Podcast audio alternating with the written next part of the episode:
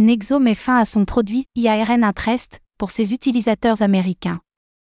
Après une pénalité de 45 millions de dollars le mois dernier, Nexo ferme l'accès à son produit IARN Interest aux utilisateurs américains. Les autres clients de la plateforme ne sont pas impactés.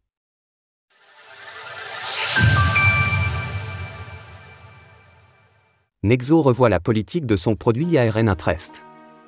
Après une pénalité de 45 millions de dollars le mois dernier suite à des démêlés avec la Security and Exchange Commission, SEC, Nexo a annoncé la fin de son produit IARN Interest pour les utilisateurs américains. Cette nouveauté prendra effet le 1er avril prochain et les personnes concernées sont invitées à prendre les mesures nécessaires dès que possible.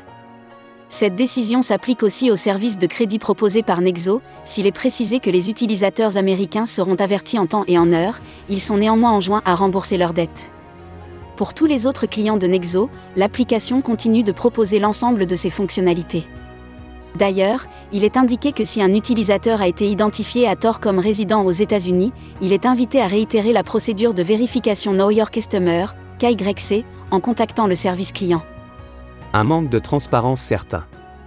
Tandis que la SEC passe à l'offensive avec les plateformes de crypto-monnaies, et notamment concernant les services de stacking, il convient de différencier ce dernier du cas de Nexo. Et pour cause, le fait est que Nexo manque de transparence sur la manière dont sont générés les intérêts promis. En effet, il est par exemple fondamentalement impossible de proposer 7% sur du Bitcoin, BTC, grâce à du stacking, et cela n'est d'ailleurs pas présenté comme tel. Intérêt proposé par Nexo sur du Bitcoin. Nexo propose ainsi des intérêts similaires, voire supérieurs, sur de nombreuses crypto-monnaies. De plus, recevoir les 10 intérêts en token Nexo permet de cumuler un rendement supplémentaire tandis que la manière dont est générée cette performance n'est pas identifiée de manière formelle au premier abord, il y a fort à parier que les actifs des clients sont convertis et distribués sur divers produits de lending, de manière à maximiser les rendements.